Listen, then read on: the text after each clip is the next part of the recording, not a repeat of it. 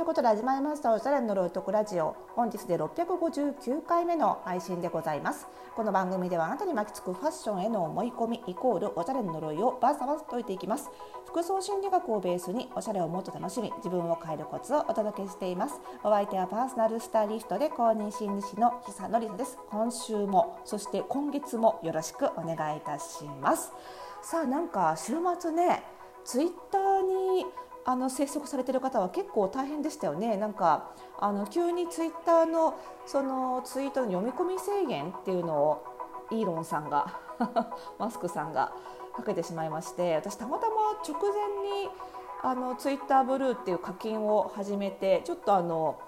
ビジネス的にいろいろ実験しなきゃいけないことがあったんで始めたんですけど、まあ、それでもそんなに私読み込み毎日してなかったんであの全然制限かかってないんですけどね。結構ツイッター頻繁に見る方はねあの全然見れなくなっちゃうって言って1回制限に達しちゃうと24時間見れないらしいんでね。あの結構大変そうだったんですけどまあそういう時にあの私は吐き出したい時は 吐き出してるつもりないんだけど なんか発信したい時はこのポッドキャストがあるし誰かと会話したい時は最近はもうどっちかっていうとツイッターよりはあの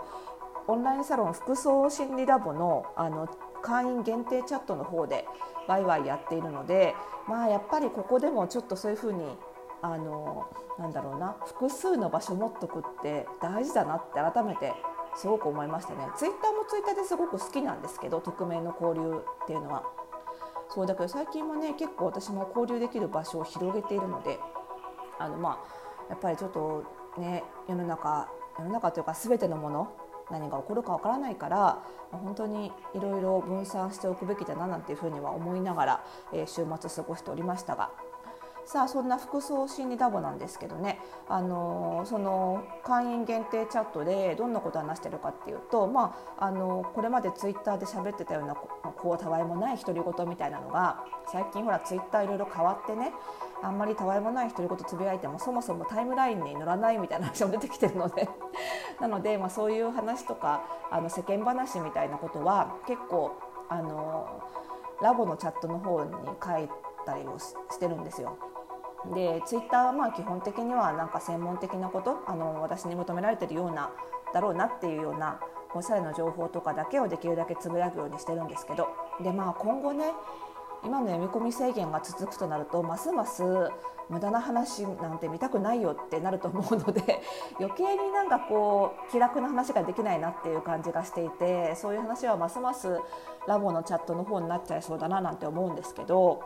あのそれ以外で言うとねあのこのねポッドキャストを聞いてラボに入ってくれた人がすごく多いというかほとんどそうなのであの結構ねこのポッドキャストの内容で盛り上がることも多いんですよ。もちろんあの服装心理ラボってその月その月にテーマを設けて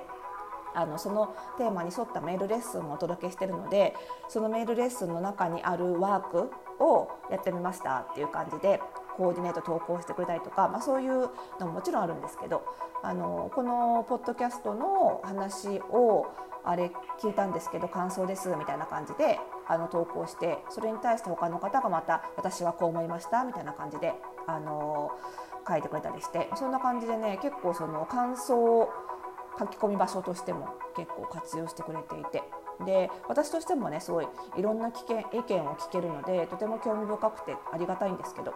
その中でも直近で言うと、えー、第649回で配信した、えー、私の自尊心を支える正直なコミュニケーションとはっていうタイトルでお届けした内容に結構あのいろんな意見とかご感想をいただいたんですよね。で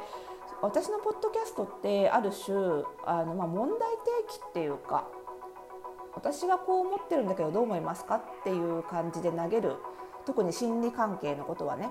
あの投げることが多いので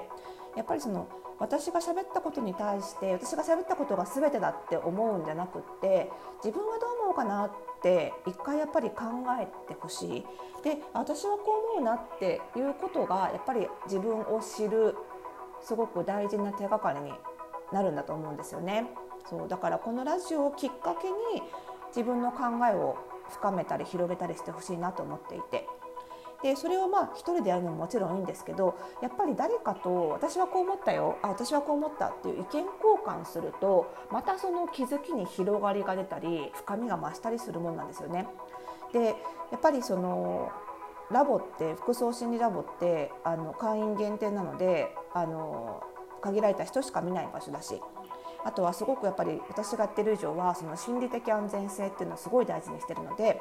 どんな意見があっても絶対否定されないしあの安心して意見を言える場所になってるので、まあ、そういう意味でもその顔を出しというかあこの私私はこう思いますっていうねみんなお互いを知ってる場所であの意見交換できるからこその良さってすごくあるなと思って。なんかツイッターとかそういう匿名 SNS での意見交換の気楽さもあるんですけどやっぱり誰が言ったかが分かって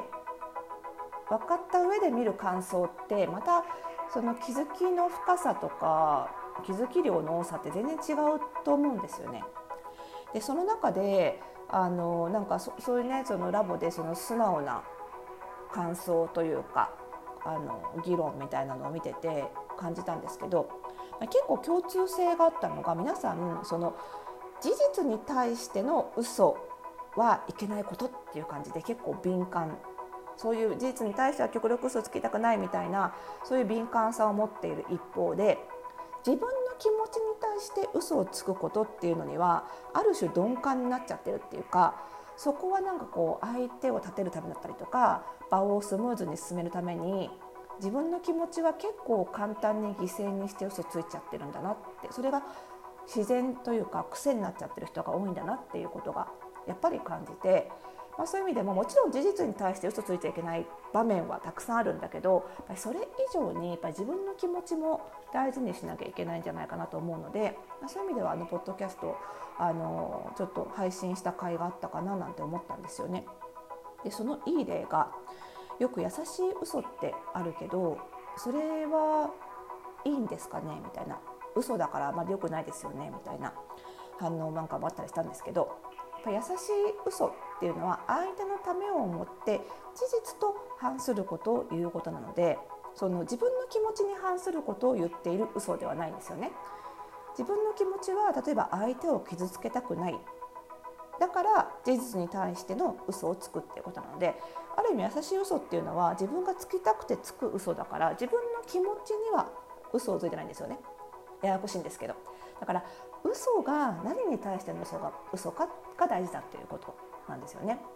だからそういう意味では優しい嘘はある種自分の気持ちには嘘をついていないので自分の自己肯定感とか自尊心を削ることにはならないんじゃないかなと思うんですよ。でその一方でこの全然これまでも深く考えずになるべくでも自分の気持ちに嘘をつかないようにはしていたっていう人もやっぱりいたりして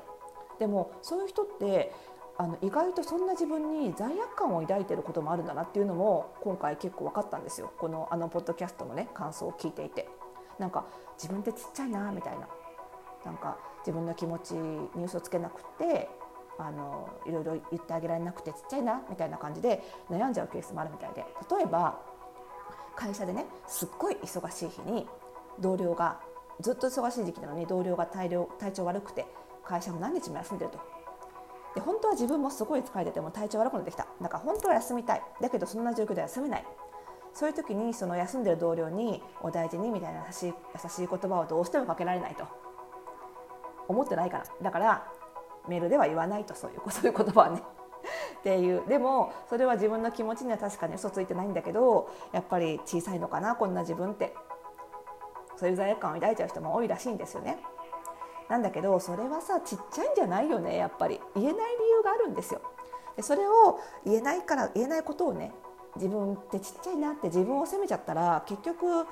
自尊心削っちゃうのは一緒なのでねだからああ私も言えないってことは疲れてるんだよねっていうふうにこの言えない理由の方をちゃんとしっかり認めてあげるっていうことが大事かなって思うんですよね。でもちろんねその自分の気持ちに嘘をついてそういうお世辞というかうまいセリフを言える人もいますよそりゃ。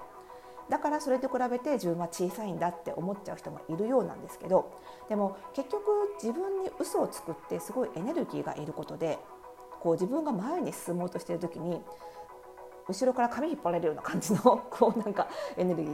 ーの取られ方っていうのかな体力消耗するんですよだから自分体力が余ってる時は多少髪引っ張られてもまた前に進めるけどやっぱりさない時はできないじゃないですか。だからそのそういう嘘が自分の気持ちに嘘ついてうまいことが言えてる人は、まあ、そういうエネルギーがあるのかなぐらいに思ってていいと思うんですよね、まあ、自分はちょっとエネルギーがある時頑張ろうみたいな 今ないからやめとこうみたいなそういう感じでいいと思うんですよね。うん、だからね、まあ、今日はまあこんな感じでねその第649回のちょっとアフタートークみたいな話してみたんですけども、まあね、服装心理ラボでは、まあ、こんな感じであの私も皆さんからもらったあのラボのメンバーさんからもらった感想にプラスでまた意見をあのラボでチャットでねあの投稿することもあるし結構ねいろいろあの心理関係の話は正解が一つじゃないのでそういう意味でもすごく面白いなと思うんですよね。いろんな気づきもあって。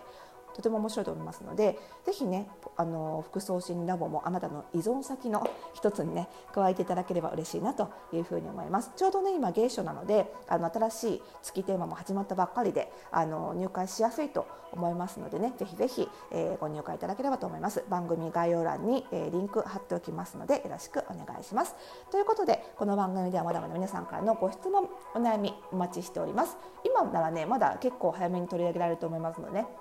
ぜひお気軽にお寄せください。そしてこの番組の更新情報は各ポッドキャストサービスでは登録をするとラジオトークではフォローすると受け取ることができます。登録フォローもとても励みになっておりますのでぜひぜひよろしくお願いいたします。それではまた次回の配信でお会いしましょう。おやすみなさい。